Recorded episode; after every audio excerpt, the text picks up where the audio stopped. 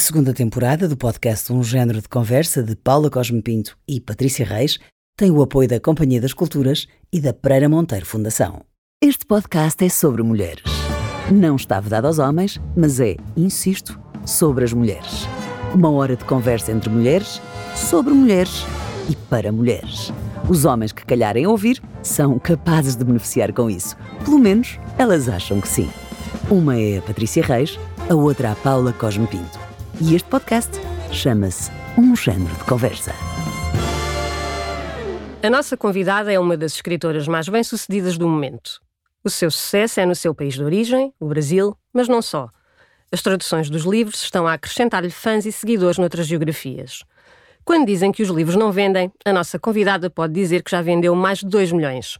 Prima pelo sentido do humor e leveza de narrativa, embora aborde temas tão difíceis quanto homofobia, transtornos alimentares, bullying e até mesmo suicídio. Gosta de escrever para adolescentes porque há nela uma procura intensa e um desejo de manter a curiosidade no mundo que os mais novos possuem.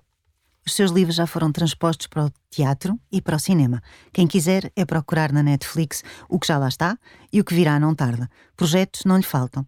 Casada com um psicólogo, a nossa convidada é muito ativa nas redes sociais, é famosa pelos textos rimados que improvisa, as chamadas riminhas, e assim fez para se opor a Bolsonaro. Vive no Rio de Janeiro, mas tem um poiso em Lisboa, porque gosta de estar próxima dos amigos e aqui tem-nos. E os convívios são cheios de alegria, porque ela gosta de rir e de fazer perguntas. A nossa convidada é a Thalita Rebouça. Ai, gente, que que é isso? Muito obrigada. Tá, eu até me emocionei com essa abertura. Obrigada, gente. Achas? Acho. Então vá, vamos falar de menopausa, casamentos abusivos, não ser mãe, adolescentes, Tudo, suicídio. Estamos tudo aqui. Eu sou toda de vocês. Queres começar pelo quê? Com o que vocês quiserem, eu sou Olha, toda eu, de vocês. eu quero. Eu, eu tenho que confessar. eu, eu. Não, porque vi ontem, vi ontem, vi ontem, estava muito. Estava a ver aqui na Netflix. Qual, Porque, enfim, qual? Estava a ver o da, o da rapariga excluída. Rapariga não, garota, porque em Brasil Excluída. não, vá, vá, vá, nem dizer, a garota excluída. Ah, e fartei-me de rir, acho o filme está uma delícia. Ahm, mas mas estava-me a lembrar, a cena inicial, uma das cenas iniciais da conversa dela em família, com a mãe e com a avó. Aquela família é sinistra. Aquela Sinistra. família Mas aquela- extremamente tóxica, né? Não, só que extremamente aquilo, nós- tóxica. eu e a Patrícia falamos muitas vezes sobre isto, a forma como. E é por isso que eu acho mesmo piada aquilo que tu tens vindo a fazer e a importância disso, que é serviço público, até porque escreves para um público que é maioritariamente feminino, não é? Super. Quase 80% são, são, são meninas que Total. leem.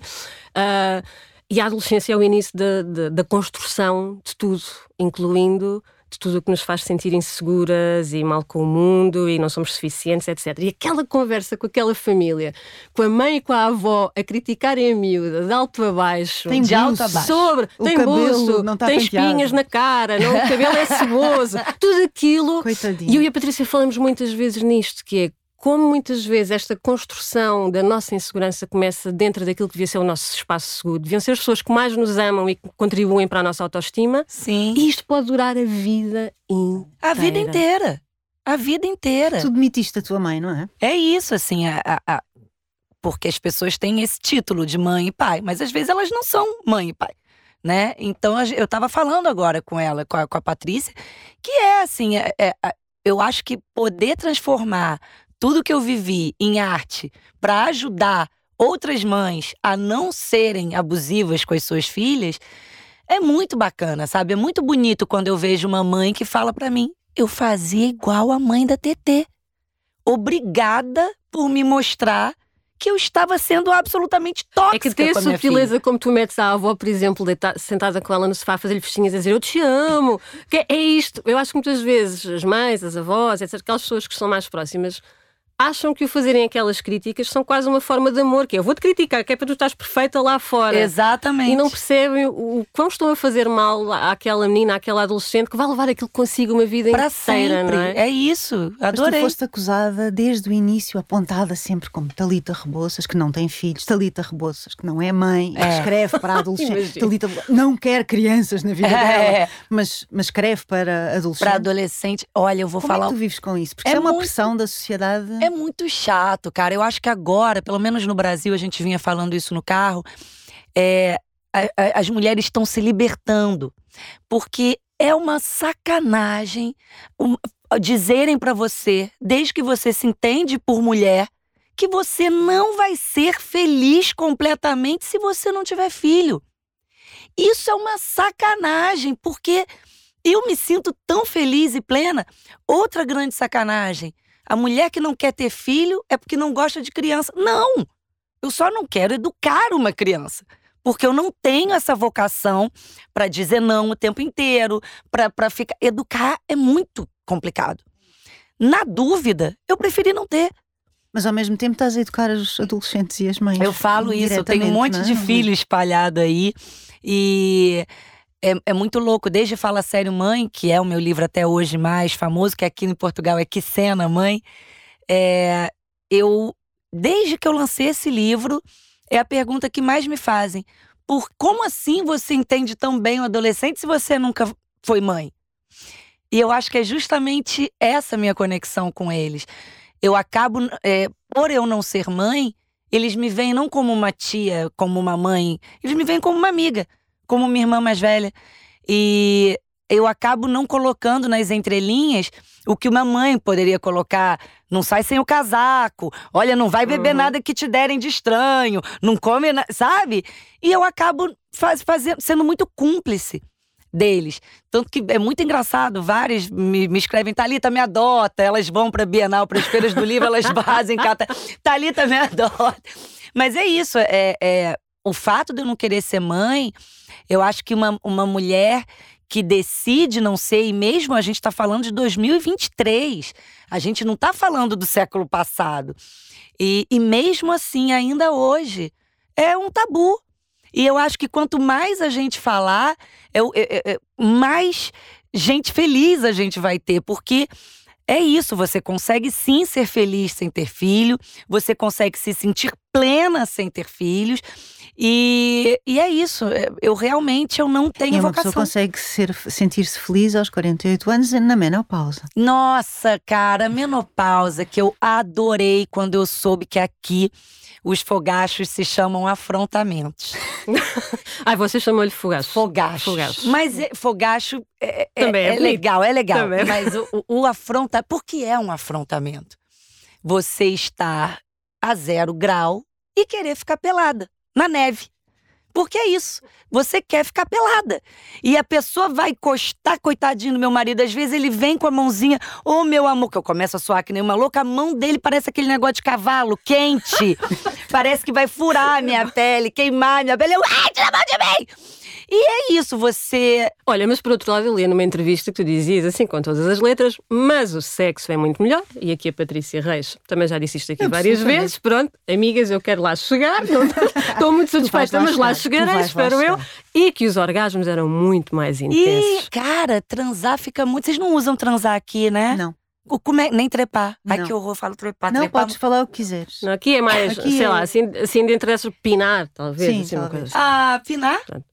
É. é. ah, gostei. É. Pode ser. Por que a gente não pode falar isso? Não pode, é proibido as mulheres falarem de prazer e pois de sexo. É. é uma maçada. É isso, e, e, eu realmente acho, assim, é, é tem uma coisa, essa, essa coisa do etarismo das pessoas. Você não pode envelhecer em paz. Me deixa. Tô feliz. Tem fogás? Tem. O cabelo mudou? Mudou.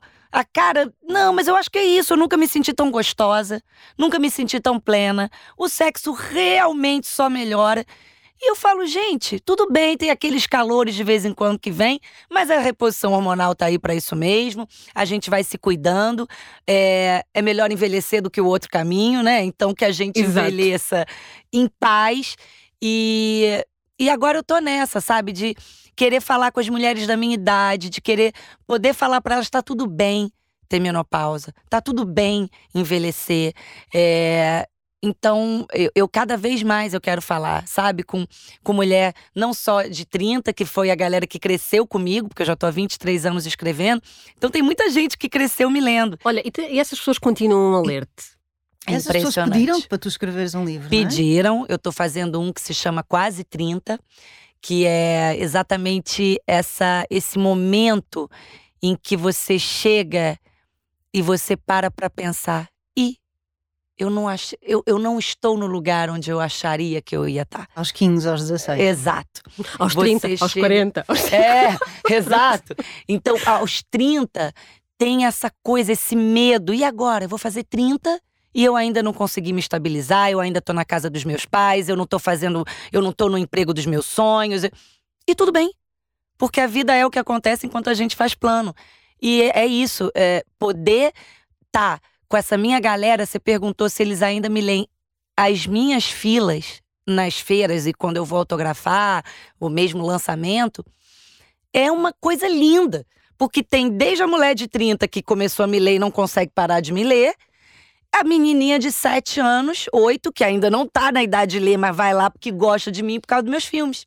Pois. Que pegam muita gente, E tu né? és muito abrangente, não é? Porque vai da favela ao É. Leblon. É Vá. muito lindo isso. Eu fico muito feliz, assim. Eu não tenho a menor vergonha de ser popular, porque no Brasil é quase uma afronta fazer sucesso, sabe? Ainda mais com livro. No Brasil. Ah, É, ai, aqui é. Experimenta Não, é- vir fazer aqui sucesso Ser mulher conversa. e fazer sucesso, vá. É, é. E aí, quando você entende, eu entendi, sei lá, a Patrícia estava me perguntando da responsabilidade. Eu, quando eu comecei, eu não tinha ideia, gente, que, que, que, sabe, que esse público ia me colocar nesse lugar, sabe? Que Mas é, é uma responsabilidade escrever para adolescentes. Super! Só que eu só fui entender isso. Caramba, quando as pessoas me perguntavam isso, eu não entendia. Eu falava, que responsabilidade, tô só fazendo o que eu amo e a galera tá lendo. Só que não. E quando eu entendi isso, é que eu fiz, é que eu achei importante falar isso, de relacionamento abusivo, de família tóxica, de bullying, automutilação, transtornos alimentares. E o último, é, o penúltimo, eu falei sobre suicídio. Porque, especialmente depois da pandemia, é, nunca na história houve tanto suicídio de adolescentes e até crianças. Ah, pois. Então, eu falei, cara, se eu tenho essa entrada, se eles gostam de mim desse jeito, deixa eu falar. E eu sempre me emociono quando eu falo isso, porque quando eu fiz o livro do esse que é Confissões de um garoto talentoso, purpurinado e intimamente discriminado, é um menino que sofre homofobia do pai absurda. E ele fala uma frase que o meu marido falou pra mim e eu coloquei no livro: suicídio é uma solução. defi- Não, é, é, suicídio é uma solução definitiva para um pro- problema temporário. E uma menina falou que eu mudei a vida dela com essa frase, porque ela tinha pensado em se matar. E, gente, vocês não têm ideia de como isso é forte, sabe? Porque. Eu, Ih, desculpa, começa a chorar. Mas é isso, porque quando eu tô escrevendo, é um, é um ofício, Patrícia, sabe? Absolutamente solitário. Então você nunca sabe como é que aquilo vai chegar. E ao contrário de filme, que são várias pessoas contando uma história que saiu da minha cabeça, o livro sou eu com o leitor. É o leitor que é, é, pega aquilo que eu escrevi e se transforma, né? Como a Patrícia. Livro muda a vida. Um livro é capaz de fazer uma pessoa não se matar. E aí eu penso, meu Deus, não me importa se eu vou vender 100 mil, 200 mil, 200 ou um. Se eu fizer isso com Uhum. uma pessoa, eu já tô feliz. Então, Tua vida também mudou depois de uma relação abusiva, não é? Com o Renato Caminha, que é psicólogo e cuja especialidade é adolescentes. É. Conveniente, hein? Que Temos loucura. concordar que é incrível é esse encontro. não incrível, é incrível. E eu tive, olha, foram três anos que, quando a gente tá dentro de uma relação abusiva, a gente não vê. As pessoas de fora veem, mas você não vê.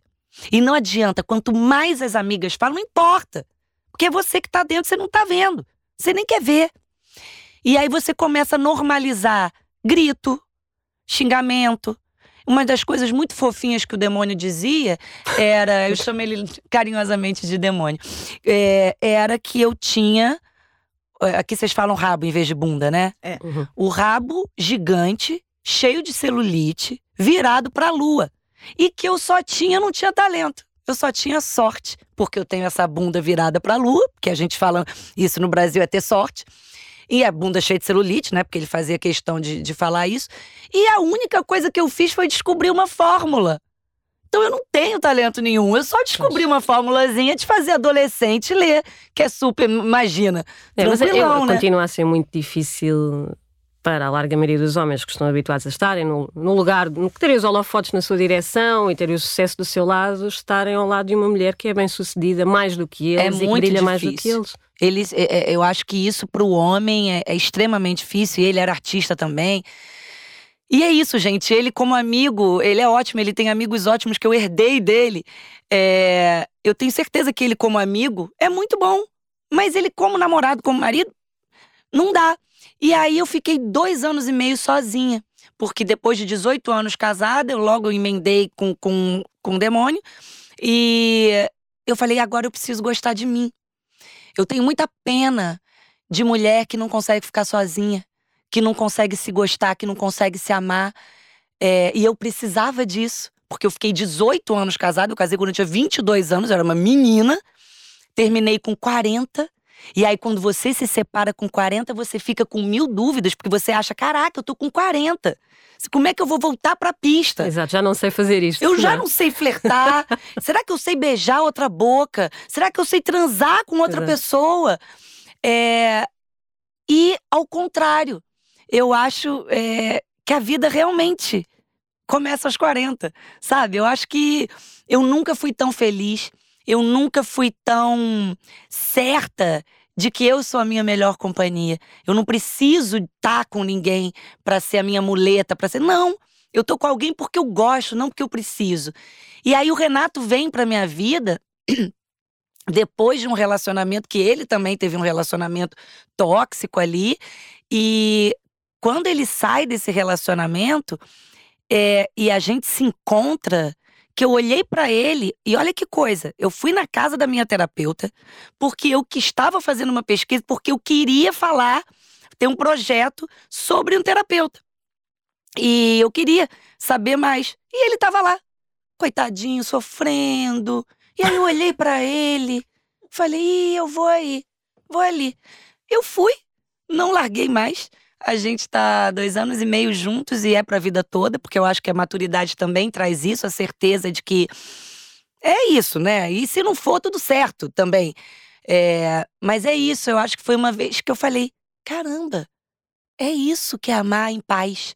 Eu nunca tinha dado tanto valor para essa palavra, que a gente fala muito, a gente deseja paz para as pessoas, mas só quando você sai de um relacionamento abusivo que você vive o, um, o relacionamento que eu tenho com o Renato, é, que é isso, é paz. E aí a gente produz junto, a gente está fazendo um livro agora chamado Falando Sério sobre Adolescência.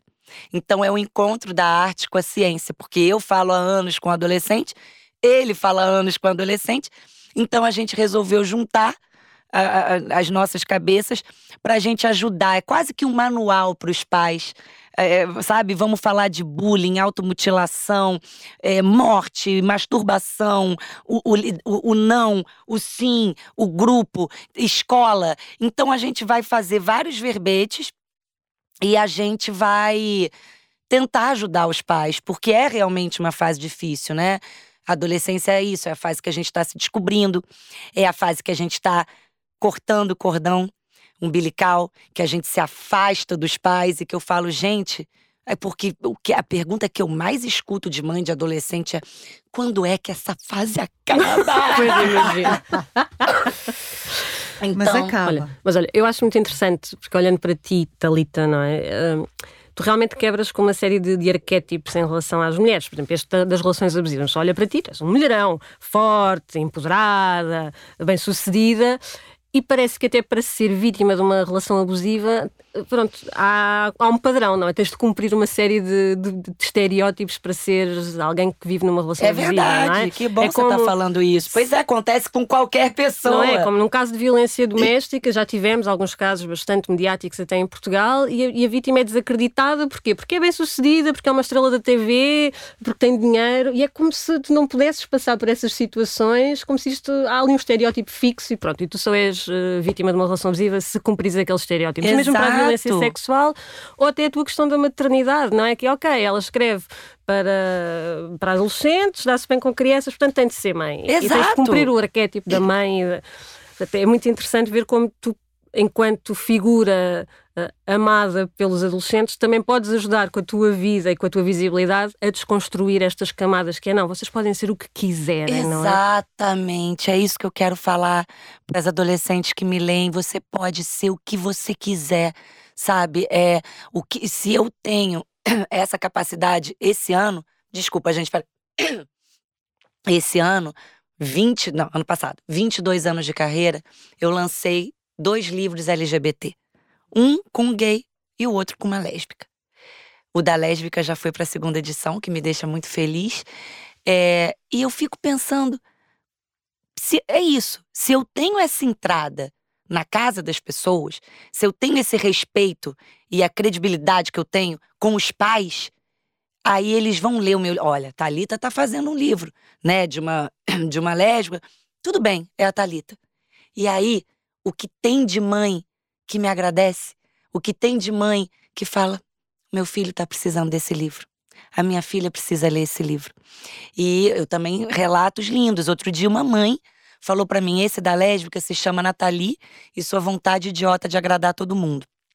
Ela, uma mãe de duas filhas, eu até postei isso no Instagram. Ela falou: mais uma vez, um livro seu me ajudou. Você imagina uma mãe de duas meninas que se descobre apaixonada por uma mulher. A confusão que ficou na minha cabeça.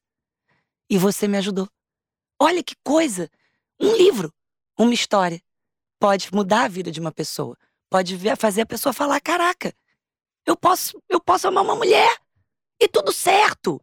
Se eu puder fazer um pouquinho assim para acabar pelo menos para diminuir um pouquinho, o Brasil é o país que mais mata LGBTs, né? Tem a transfobia, que é uma, um assunto que eu quero muito falar agora. Estou fazendo um projeto sobre trans, que eu acredito que seja muito doloroso você se sentir aprisionado no, no corpo e não se identificar com aquilo, com o teu gênero. Então eu quero falar isso porque o que é isso? É um trabalho de formiguinha. Se eu puder fazer um pai se olhar naquele pai homofóbico daquele menino e falar: caramba, eu não posso fazer isso com meu filho. Ele só, ele só gosta de pessoas do mesmo gênero que ele. Qual é o problema? Até porque vens de um país que até há pouco tempo tinha um presidente que preferia ter um filho morto do que um filho gay, não é? Que ah, existe. E isto é uma mensagem gente. inaceitável, inenarrável, enfim, não há adjetivos para isto. Eu vou, eu vou dizer uma, uma coisa, coisa destas. O Bolsonaro me adoeceu. Assim, é, a pandemia, quando eu vi, não sei se vocês sabem todas as atrocidades que ele falou, mas uma delas, por volta de dois meses de pandemia, as pessoas morrendo, ele falou: O que, que tem? Eu não sou coveiro. Uhum. Essa frase. É, eu, como é que a gente vive num país governado por uma pessoa que tem zero empatia?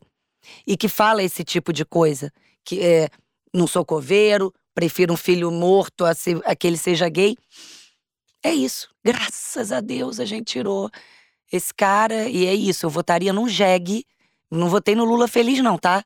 Mas apertei com raiva, tá? Mas muito convicta de que é isso. Bolsonaro ou um jegue? O jegue.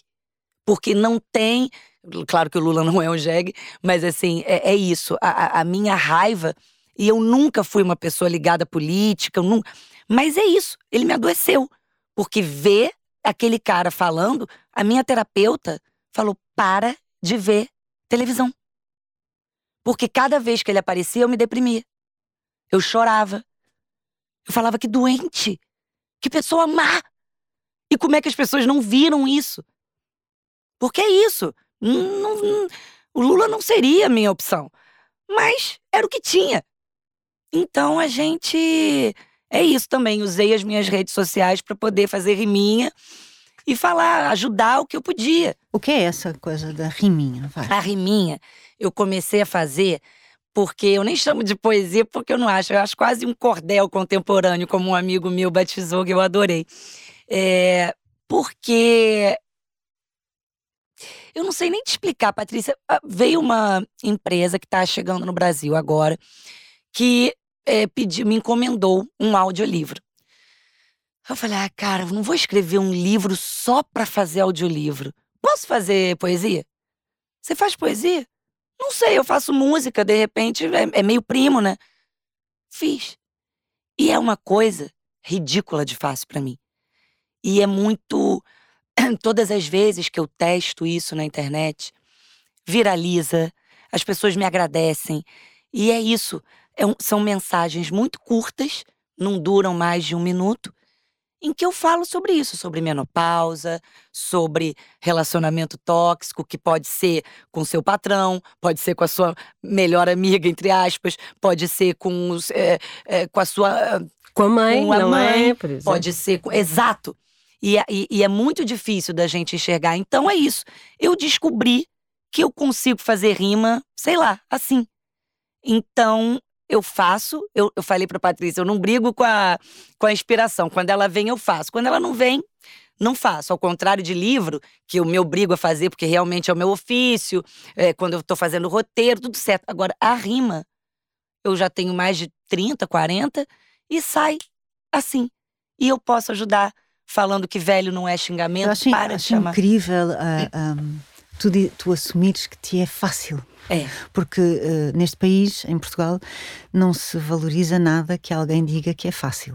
Não é? Se eu disser que ah, para escrever para mim é facílimo, não, não, não tem obstáculo, não, não há um problema. Esquece, aqui tem de ser tudo um sacrifício. Aqui tem que ser tudo um sacrifício. Que Mas eu acho que isso é meio universal. Está a fazer rima, teve que ler o Camões, e a Sei. pessoa, e tudo, e tudo, e tudo, e tudo, e tudo. E, e- é- é- e eu acho ótima essa, essa leveza que se vê em ti, que se calhar não existia há 10 anos, mas, É. que, mas que agora existe, não é? E essa, esta coisa de, de sentires livre, É. é? sem medo. sem medo. E eu acho que é isso que eu quero passar para os adolescentes e para as mães também, e para a galera de 30. É, a gente pode e deve fazer o bem para ajudar o outro, né? Seja com livro, seja. E eu sei, é isso que eu falo, né? O alcance que os meus livros têm. Então, na hora que eu estou escrevendo, o- o- por mais que eu seja leve na minha escrita, é isso. Foi sofrido pra mim um pouco fazer um pai homofóbico. Foi sofrido pra mim fazer uma mãe tóxica. É, Mas eu sei o quanto aquilo vai ajudar. E aí eu acho que a leveza também vem disso. Eu não falo sobre esses temas. É isso, tem autor, mas isso é no Brasil também, tá? Ai, escrever eu sofro. Gente, eu sofro zero. A hora que eu sou mais feliz é a hora que eu tô na frente do computador e eu escrevo assim, ó, tic, tic, tic, rindo, sabe? Eu vou escrevendo e, e a minha, e eu soco o computador, Olha, sabe? mas, mas tu, ou seja, tu realmente escreves, parece que conheces adolescentes de cima a baixo.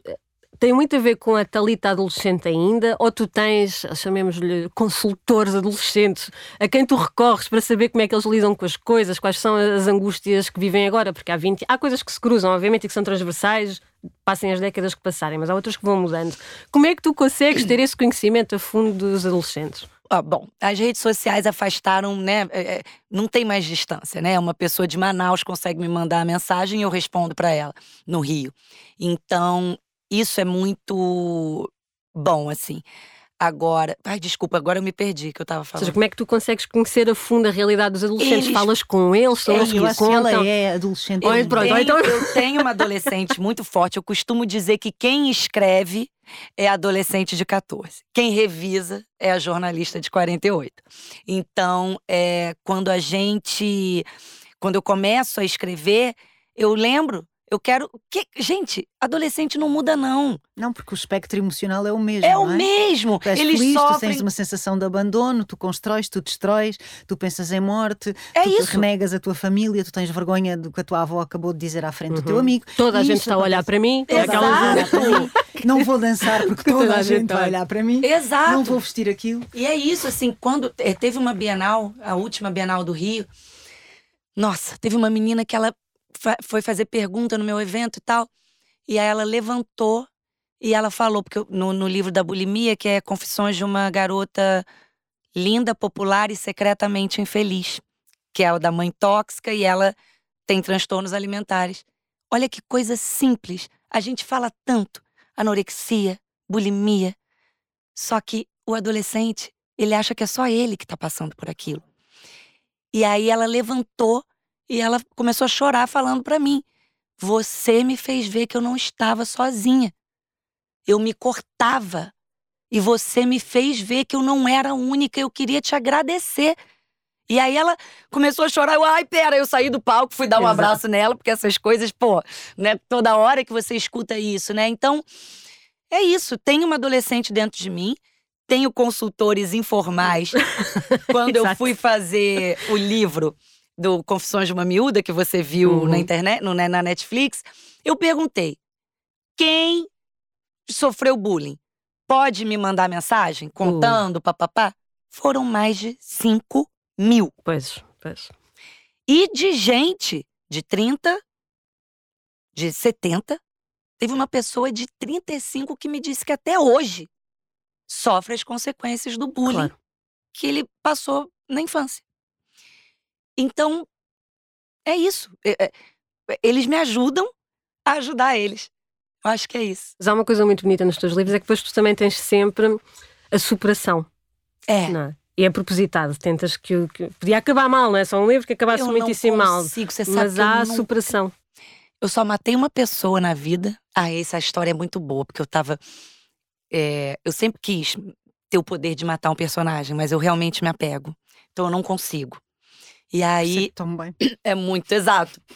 E aí, uma vez eu tava no banheiro, né? Eu tava num e a minha agente literária no do lado. E aí, é, ela já tava lendo o, o meu livro e eu falando, eu fazendo xixi num, ela fazendo xixi no outro, eu falei, é, eu tô afim de matar a Estela. aí ela, não! Por quê? Eu falei, cara, eu preciso matar alguém. Eu preciso saber como é que é, cara. Gente, quando a gente saiu do banheiro, tinha uma mulher, ela de olho arregalado, e ela, ai, ainda bem que é você. Porque ela entendeu que era de um livro, né, que eu tava falando. Mas é isso, eu não consegui matar a Estela. E que bom. Mas eu atropelei ela, ela ficou ali entre a vida e a morte. Já tô evoluindo. E matei também um avô. No, no filme, não, não vou dar spoiler, enfim. Exato. É, mas Pois foi a única pessoa que eu matei. Este fenómeno da, da Netflix é uma coisa que tu percebes que, que mexe muito depois com as vendas do, do livro? Muito, muito. O, é, o Confissões de uma Garota Excluída só foi pra Europa, porque a, a Europa é só Portugal Uhum. que eu tinha, por causa da Netflix. Então agora eu tô na França, na Alemanha, na Espanha, na Itália também, além de Portugal. E fora América do Sul, México, pau. Mas assim, é. É isso, gente. É- Gente, eu tô esquecendo, eu acho que é porque eu ainda tô dormindo. Eu, eu podia te explicar porque é que tu estás a esquecer, mas não vou fazer. eh, Ah, me explica, porque eu tô. inconfidência. fa- Pá, Porque pode- tu ontem tiveste um dia difícil. Ah, não é? foi, foi um dia difícil, é verdade, foi um dia é. muito difícil. É, É, gente, olha a Patrícia me entregando, gente. Não, gente, eu sou assim, eu começo a falar, é- é- isso é tão eu, eu acho que eu sou TDA, transtorno de déficit de atenção, porque eu fico, às vezes eu falo, falo, falo, falo, esqueço, eu já fiz isso pra tudo que é entrevista. Eu falo, o que, que eu tava falando mesmo? fiz isso no jogo, fiz isso em tudo que é Ah, lugar. não, mas isso faz parte. Diz-me lá uma coisa, Talita, como é que tu. Quando as pessoas começam a ver os teus filmes transpostos para ah, o streaming, o Netflix, enfim, ah, Ah, era isso que eu tava tu, falando. tu achas que os livros não perdem poder? Tu não achas que é o audiovisual. Ok, então explica. Não, eu vou te explicar por quê. Eu o livro vai sempre existir. Então, quem gostar daquela história vai pegar para ler. Quem não gostar pode acabar pegando para ler para ver o que que tinha. Então, eu acho que o livro, eu sempre falo quando tem adaptações que eu tenho que mudar algumas coisas, óbvio. É, Mas tu controlas esse processo controlo esse guião. processo. Mas tem vezes que tem que mudar, mas eu sempre falo, não muda a essência. Essa coisa da superação, o humor, sempre vai ter isso nas minhas histórias. Mas é, quando você fala no cinema, é, eu, eu- eu sempre falo isso. Ah, mas não estava igual ao livro. Então vai ler o livro. é simples assim. Vai ler o livro de novo. E aí. é, então, é- é- tem essa coisa assim, do, os livros, o- os filmes ajudam os livros. É, é impressionante como as vendas aumentam quando sai um filme. E no, faz dois anos que eu comecei a fazer filme inédito. E é muito mais legal, porque adaptar, ainda mais uma coisa minha, é, é complicado, gente, sabe? Porque é isso. Ah, tem que ser censura livre, então tem que tirar, não pode ter nude, não pode ter não sei o quê. Então, assim, eu tenho que mexer nessas coisas. Mas eu agora estou muito feliz de ter descoberto que, assim, durante muito tempo, roteiro para mim era uma camisa de força. É cheio de regra, é todo mundo metendo bedelho na tua história. Até a página 12 tem que ter uma virada, até não sei o que, a 17. Que saco! Entendeu? Aí agora eu descobri que eu gosto de fazer roteiro. E inédito. Criar histórias inéditas para mim, só pro cinema, tá sendo muito prazeroso e eu quero fazer isso cada vez mais. Sabe, eu entendi que eu não preciso fazer só livro. Eu posso fazer música, eu posso fazer roteiro, eu posso fazer riminha, eu posso. Por que não? Uhum. Olha, e no meio literário, era uma curiosidade que eu tinha, tu escreves uh, literatura infantil-juvenil, como é que tu és encarada pelos teus pares? Uh, com condescendência, como se fosse um, um, tipo de escrita menor, mas depois tens mais de 2 milhões de livros vendidos. Como é que isto acontece? Ah, é um absurdo, né? Fazer sucesso no Brasil, né? Vender 2 milhões de livros e. Nossa, é, é realmente. É, eu vou te falar, eu não tenho. Nunca me senti diminuída. Pelo contrário, eu, eu, eu sou muito abraçada pela velha guarda, digamos assim. Especialmente. É, pelas pessoas que escreveram para crianças e adolescentes a vida inteira. Então, Maurício de Souza, Ziraldo, a Ana Maria Machado, são escritores que me abraçaram. Arnaldo Nisquier, assim, eu não posso te dizer. Mas é isso. Fazer sucesso é não ganhar prêmio. Mas eu falo, tem prêmio melhor do que uma pessoa parar da ideia de desistir de se matar do que isso? Não tem. Não tem. Esse é o meu maior prêmio. Mas é isso. Você viver de livro no Brasil é um pouco, é, é, é um assinte. Como assim essa mulher vive de livro? E eu sempre falei, eu, eu não tenho a menor vergonha de ser popular. Eu adoro ser blockbuster, best-seller, me deixa. E é isso. Eu posso não ganhar prêmios, mas eu ganho outros prêmios que são muito maiores, sabe? Tu eras uma grande leitora quando eras criança? Eu, quando eu era criança, sim. Mas quando eu virei adolescente, olha só, eu me afastei dos livros, porque eu comecei a achar chato. Ler é chato. Eu tenho que ler para a escola. E aí a escola me pede para fazer. E é tão louco isso, porque agora os meus livros caem nas provas dele. E aí, o que, que a autora quis dizer? Eu falei, sei lá, gente, jura que você pergunta? Que se faça? E o que, que você respondeu? Nem eu sei. E aí, isso também é uma sacanagem, porque aí ler se torna uma obrigação e tudo que é obrigado, é obrigação, não é legal. Então, eu tenho muita muito, eu prezo muito os autores que me trouxeram de volta. O Fernando Veri, o Luiz Fernando Veríssimo, o João Baldo. Foi ali que eu comecei a ler textos que eu achava engraçados e conseguia me identificar. E ria, e ria mais um pouquinho, e acabou o livro. E eu tento fazer isso, sabe? É nessa fonte que eu quero beber, de mostrar para as pessoas que livro pode ser leve e ao mesmo tempo profundo. Por que, que né? Porque ah, só porque a Talita vende que ela não é profunda? Não. Eu, eu, eu sei o quanto os meus livros mexem com as pessoas. Hoje eu sei. Claro que no começo eu ficava insegura, mas hoje eu sei, então me deixa. Olha, e tu tens falado aqui muito das mães que, que te dão feedback e que te procuram, e pais. Não, aqui negócio é mãe é mãe, né, gente? Então, quem leva na fila, quem fica na fila, são as mães. O pai não leva, não. É, eu posso dizer, até porque a maior parte do meu público é formado por meninas. E é isso, gente. Mulher é mais simples assim. E compra mais livros. E compra mais livros. E poder estar tá, é, ajudando é, essas mães que, que, que, Ajudando, não, nem sei se eu ajudo, porque é isso, quando é que essa fase acaba.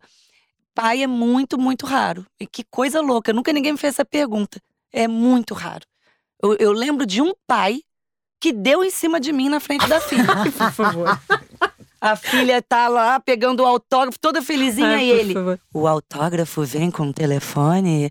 Aí eu, ah, Ah. pai, jura? Exato, não é o e aí a momento. filha tava, fala sério, pai, para, ela já Vergonha, né? entendeu. Vergonha, exato, fica para a vida toda dela. Aquele dia que eu tava com o Gente, eu fiquei que tá ali com muita peninha da menina, porque ela ficou roxa, porque o pai foi Tadinha. insistente ali comigo.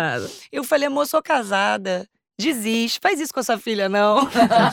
Nós agora aqui dizemos hashtag alô noção, não é? Alô, noção, exatamente. Tu gostas muito de uma frase de Nelson de Rodrigues que diz: envelhecemos, não é?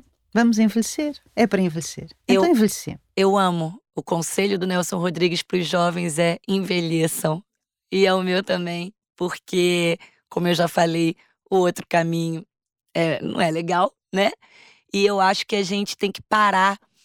É, eu não sei como isso é aqui em Portugal, mas é, essa coisa do etarismo tá tá muito forte agora, sabe? Quando eu fiz, tudo bem que era uma coisa política, que eu fiz uma riminha. Ah, não, teve uma música que bombou no Brasil agora que o Bolsonaro.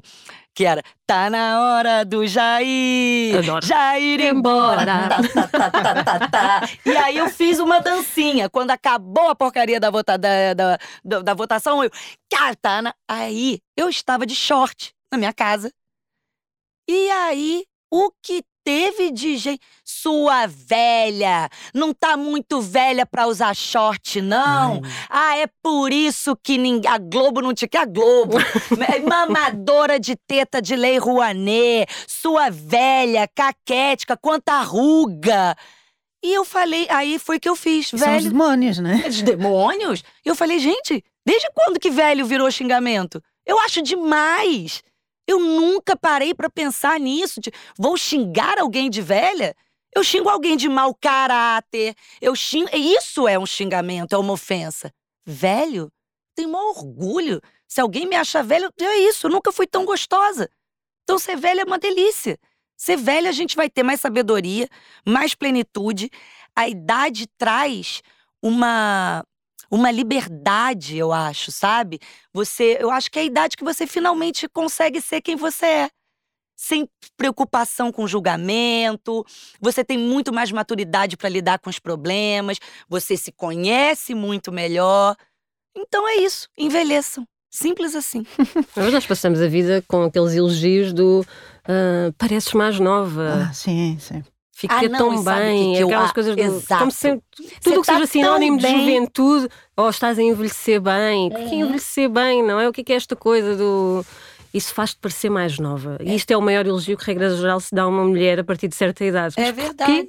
É, é- e é o que, o que me irrita, até botei isso agora no filme. É. Ah, você não vai falar que eu tô bem pra minha idade, né? Porque isso é uma sacanagem, exato, gente. exato. Como assim pra minha idade? Você fala isso pra uma pessoa de 20? Não fala. Por que, que vai falar pra mim? Eu tô gata, gostosa, sarada, com 48. E é isto, é a Thalita Rebouças. Foi impossível. E nós confirmamos que ela está gata, gostosa, sarada e quê? Gostosa, sarada, acho que foi isso. Pronto. Gata, gata, e tudo, gata, E vamos tudo, e tudo, gata. e tudo.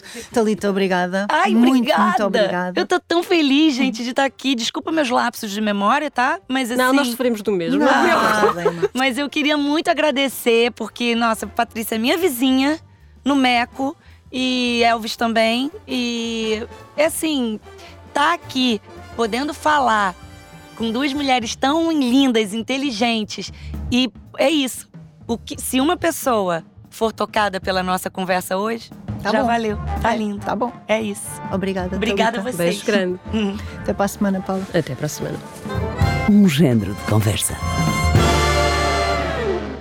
Este podcast teve o apoio da Companhia das Culturas e da Pereira Monteiro Fundação.